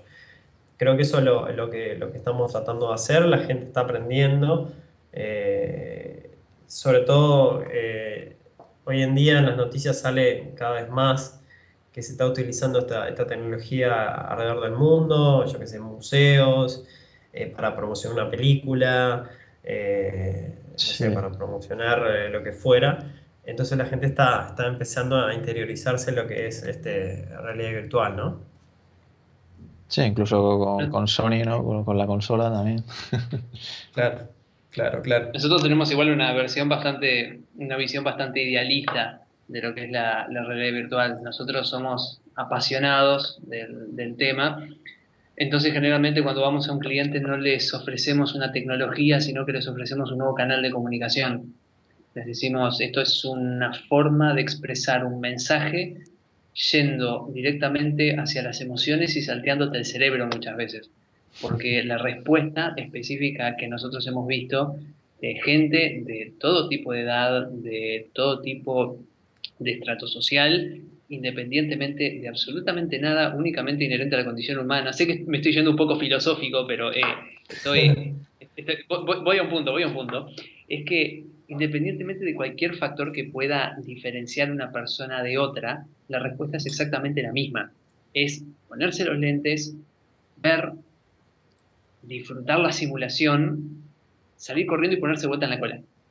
Ese es cerca del 75%. La gente que no vuelve a ponerse en la cola es porque se tenía que ir. En un evento específico que, en el que hemos estado acá, que es la, la One Up, que es una convención gamer que se hace aquí en Uruguay, probablemente la más grande, eh, hemos tenido una respuesta bastante interesante dentro de un colectivo que justamente todos sabían perfectamente lo que era Oculus Rift, todos sabían lo que era Real Engine, sabían lo que era Unity, sabían lo que era el desarrollo, tenían todos claro el concepto, habían estado probando distintos elementos en Steam y en, y en otras redes de, de contenido, y venían directamente y hacían cola de cerca de una hora y cuarto para probar la simulación nuestra, acá. Entonces eso para nosotros fue algo bastante revelador. Ese dato específico es el con el que nosotros vamos a distintas empresas o a distintos individuos a no tratar de venderles la realidad virtual como diciendo, pa, mirá lo nuevo tecnológico, qué hermoso, qué, qué genial que está, es nifty, como utilizarían la palabra varios de marketing, pero no es únicamente eso, nosotros venimos a ofrecerles una experiencia totalmente distinta. Si realmente quieren marcar una diferencia, bueno, la realidad virtual es algo que podrían utilizar para hacerlo. ¿Y cómo se, cómo se presenta 2016 para SimDesign? ¿Estáis ya con algún proyecto en mente, algo que nos podáis adelantar o algún trabajo que estéis ya realizando? Y bueno, eh, nosotros eh, vamos a seguir un poco avanzando en lo que es el área de arquitectura, que es el área donde, donde comenzamos, seguir ampliando la cartera de clientes. Por suerte eh, tenemos varias empresas que, están apostando por, por, nosotros, que han visto esta tecnología, incluso estamos viendo de, expandirnos fuera de, fronteras, porque bueno, nuestro país es muy chiquito, eh, pero bueno, es un lindo lugar para comenzar. Y, bueno, lo hemos presentado fuera de fronteras y les ha gustado muchos, muchas empresas y bueno, creo que vamos a seguir por ese lado. También queremos trabajar un poco en eh, aplicar esta tecnología en lo que es simulación, eh, que creo que se aplica muy bien, si uno quiere simular escenarios, eh, simular, sobre todo para, para, lo que es el, entrenamiento, ¿no? Creo que es una de las, de las áreas que vamos a seguir desarrollando a futuro. Eh, y bueno, eh, esperamos que el 2016 venga con, con, nuevos chiches, con nuevas, nuevas tecnologías que mejoren la vivencia eh, bueno, de la realidad virtual. y, y, bueno, que podamos aplicar, utilizar tecnología y seguir, seguir desarrollándola, ¿no? Creo que la, como nosotros siempre decimos, creo que a diferencia de los años 90, la realidad virtual vino para quedarse. Hoy en día tenemos tenemos la tecnología, tenemos el hardware, mejor va a seguir avanzando.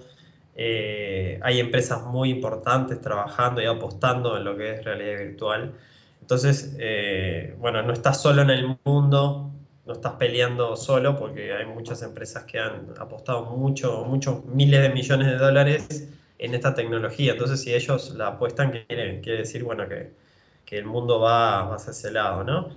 Este, y bueno, seguir aplicando esta tecnología en lo que es arquitectura, entretenimiento, eh, publicidad, por suerte han surgido algunos proyectos y tenemos algunos también para el 2016, de algunas empresas que quieren eh, difundir sus productos y proponer nuevas experiencias a través del uso de esta tecnología, como decía Fede, ¿no? Es, eh, darle al, consumidor o al, cliente o a la persona una experiencia diferente eh, un poco lo que decía Fede recién, yo me acordaba de que en uno de los eventos en los que estuvimos, eh, bueno, teníamos una montaña rusa que habíamos, que habíamos creado y vinieron dos muchachos eh, en silla de rueda, ¿no? Y entonces dicen, yo nunca me subí a la montaña rusa.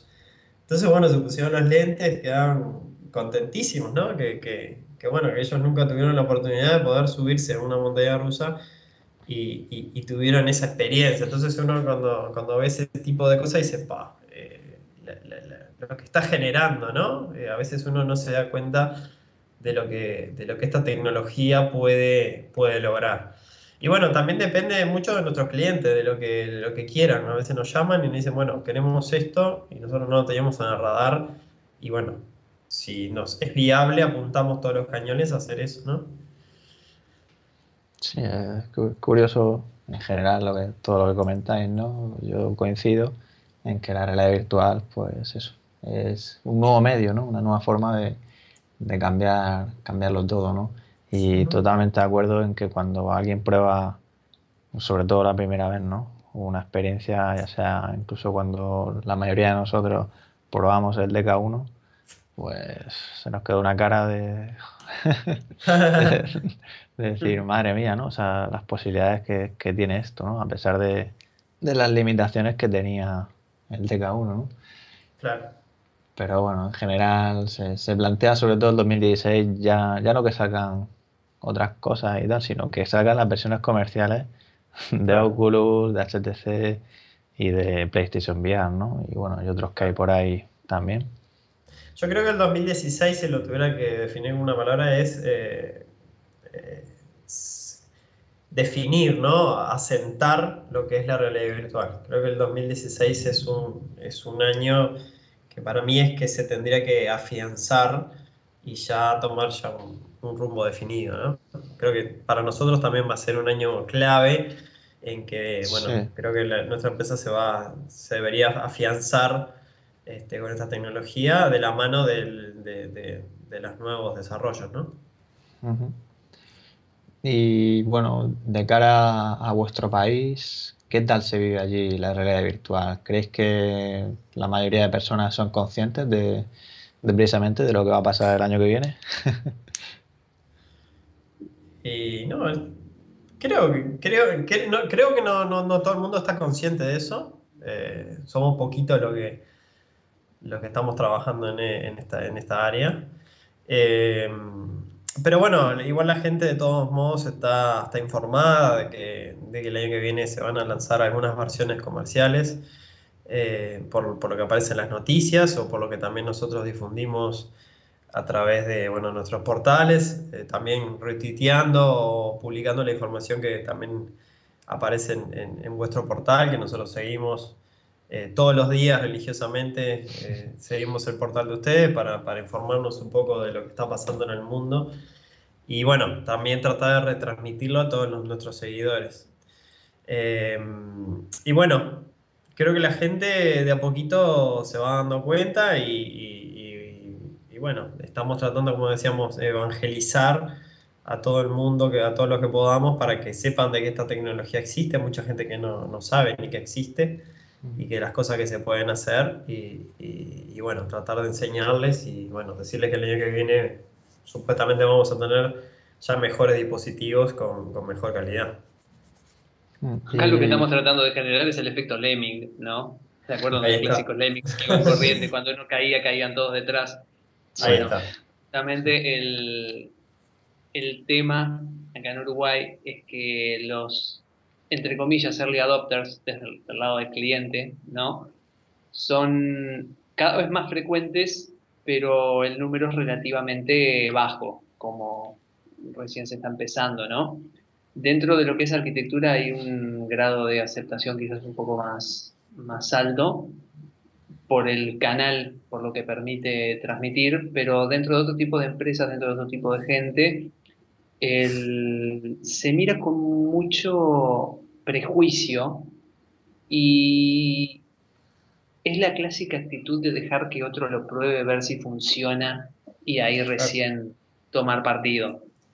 Pero lo bueno es que cada vez más gente se está animando y 2016 me parece que sí que es un, un año pivotal para esto, porque es ahora o nunca. Si no termina de, remontar la realidad virtual, no, no creo que se pueda generar tanta confianza por parte de la gente en los dispositivos más allá de la comunidad gamer, porque habría que salir un poco del mundo techie y llevarlo a la gente más, no quisiera decir normal, porque, a ver, es, sería un poco fuerte el término contra uno mismo, ¿no?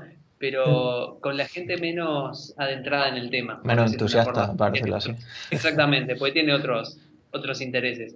No, que efectivamente es importante que, o sea, lo que habláis, ¿no? Si no lo haces ahora, pues quizás luego sea demasiado tarde para todos aquellos que están ahí esperando, ¿no? Aunque bueno, ya sea el ejemplo, por ejemplo, en juegos, las empresas grandes que no estén apostando, pues luego la verdad es que tampoco creo que les cueste mucho con la capacidad que tienen, ¿no? De, entrar en el mercado, ¿no? Y bueno, y en cuanto a estudios y cursos, vosotros estáis dando clase. Eh, se, se, plantea o hay cursos de realidad virtual? ¿Cómo está el tema por ahí? Eso es algo que estamos viendo justamente de integrar la parte de realidad virtual dentro de lo que es los cursos.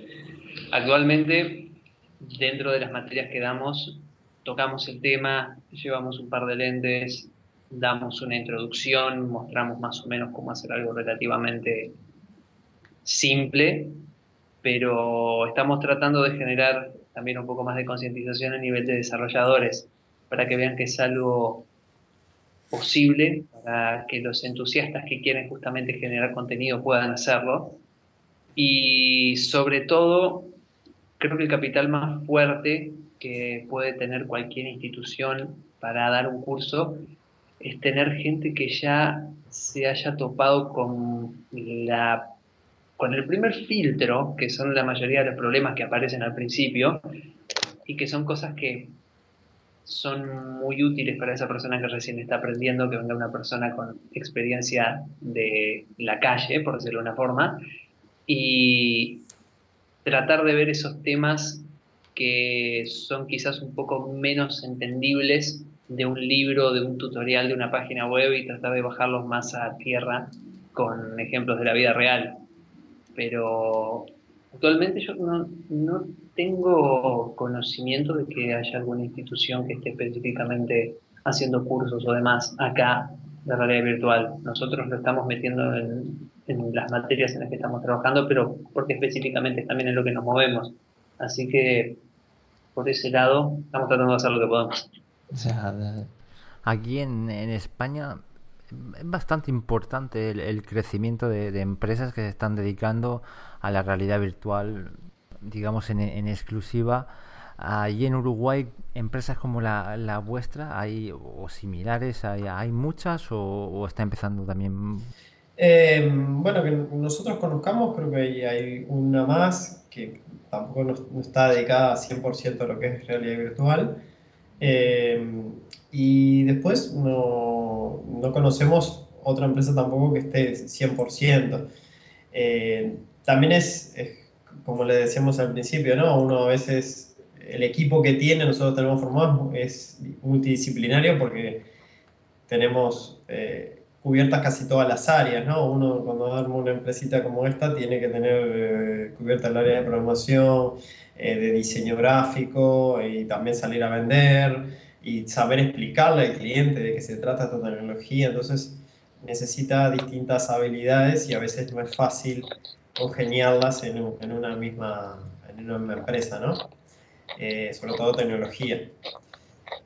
Eh, entonces, este, no, no, no, conocemos muchas empresas acá en, en, en Uruguay, sí en, bueno, en, lo que es este, Latinoamérica están, están surgiendo algunas empresas, sí que están, trabajando con lo que es realidad virtual. Pero como decía Federico, un poco estamos, están viendo a ver qué es lo que pasa con esto y bueno, algunos no se tiran todavía al agua, todavía al agua definitivo.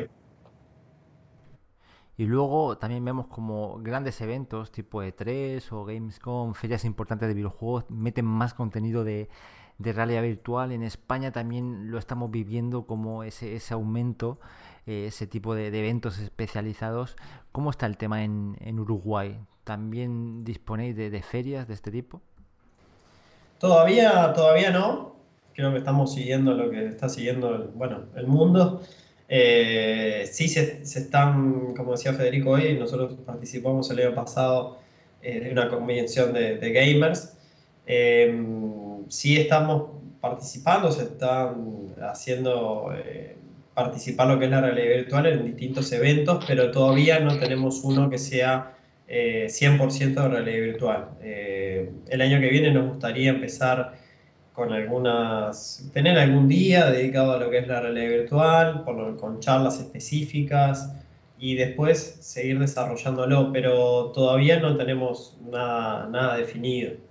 Creo que por ahí es donde vamos a arrancar, creo que vamos, cuando se tengamos más masa crítica, ahí es donde se va a empezar a poder hacer congresos ya específicos de realidad virtual, ¿no? Cuando ya haya más empresas, más profesionales trabajando en el área, creo que el mundo va, a tender hacia eso, ¿no? A que cuando ya haya más eh, empresas y profesionales y, desarrollos cada vez más pulidos, ahí sí se van a empezar a trabajar, a desarrollar congresos ya específicos de lo que es realidad virtual. Muy bien, pues ya os lanzo una pregunta pues, para que apostéis un poco en el sentido de dónde creéis que que habrá más usuarios de, realidad virtual en PC, en móvil o en consolas. En este caso, de momento que sepamos, en PlayStation VR. Esa es una pregunta con trampa. el, tema va mucho también en, la clasificación que se haga, en el tipo de usuario. Porque, por ejemplo, por potencia, las mejores simulaciones uno tendría a pensar que van a estar en PC. Por conveniencia y por control, las simulaciones van a ser más atractivas de desarrollarse para consolas, porque es un hardware que no está segmentado. Y por masividad, en realidad, el que gana por lejos es los dispositivos móviles. Así que también lo que pasa es que cuando uno utiliza dispositivos móviles está el trade-off entre performance y, justamente capacidad. Hay que bajar un poquitito la performance de las simulaciones porque hay celulares que, la verdad, hasta incluso los últimos, los que se utilizan con Gear VR, tienen un cierto tope que es inferior al de una PC. Si bien los motores ahora están evolucionando para que las mismas funciones que se utilizan dentro de, plataforma PC o de plataforma de consola puedan utilizarse dentro de la parte mobile, que hay muchísimas cosas, sobre todo justamente relacionados a la parte de postprocesamiento, de efectos, de iluminación y demás, en celulares todavía no estaban lo suficientemente pulidas. Recién ahora están empezando a salir las primeras versiones, pero justamente estimo yo que porque es necesario para este tipo de simulaciones. Pero si fuera a vaticinar algo, personalmente creo que es bastante atractivo para desarrolladores el tema de las consolas, pero a su vez la PC es una consola también.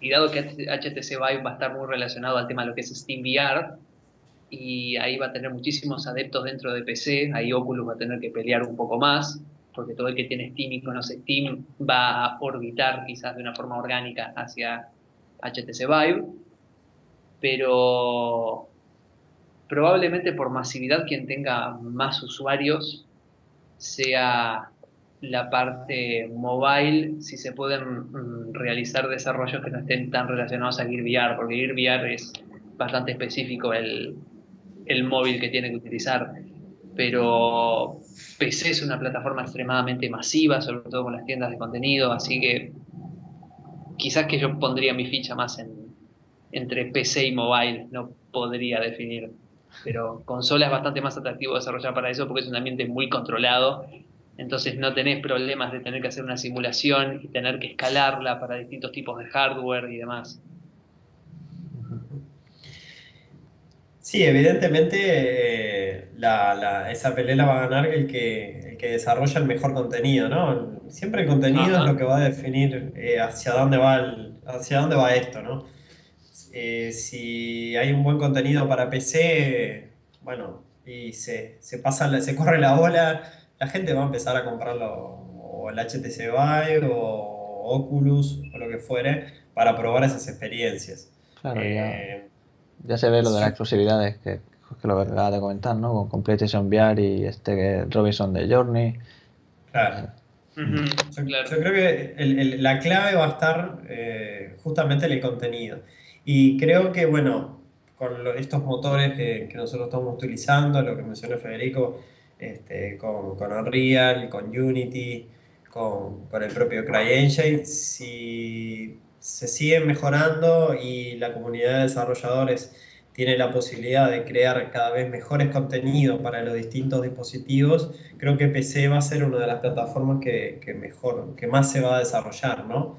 Este, porque va a ser, para nosotros, para los desarrolladores, va a ser mucho más accesible el poder desarrollar, el poder probar y si se siguen trabajando las plataformas eh, como Oculus Home y SteamVR, para nosotros poder eh, subir nuestros desarrollos, creo que va a ser eh, la clave el que uno pueda desarrollarlo y tenga un canal rápido para subirlo y para que, bueno, para llegar al, comprador final, al consumidor final, ¿no?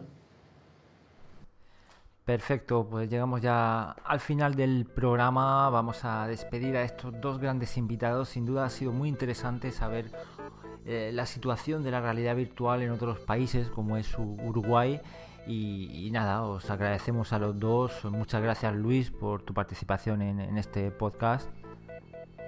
Muchas gracias a ustedes por la, por la invitación y por, bueno, por difundir este, lo que hacemos en nuestro pequeño país acá en, Sudamérica y bueno, poder transmitir nuestra experiencia hacia, hacia el mundo, ¿no? Muchas gracias. De nada, hombre, y también a Federico, muchas gracias. Gracias a ustedes por considerarnos, gracias por darnos un canal para poder charlar y bueno, ahora a seguir ambos evangelizando lo mismo, que es el mismo tema que nos congrega siempre. pues sí, pues sí. lo dicho, muchas gracias a vosotros y muchas gracias a los oyentes por escucharnos, a esos robianos. Y bueno, nos vemos, bueno, nos escuchamos en el próximo programa. Thank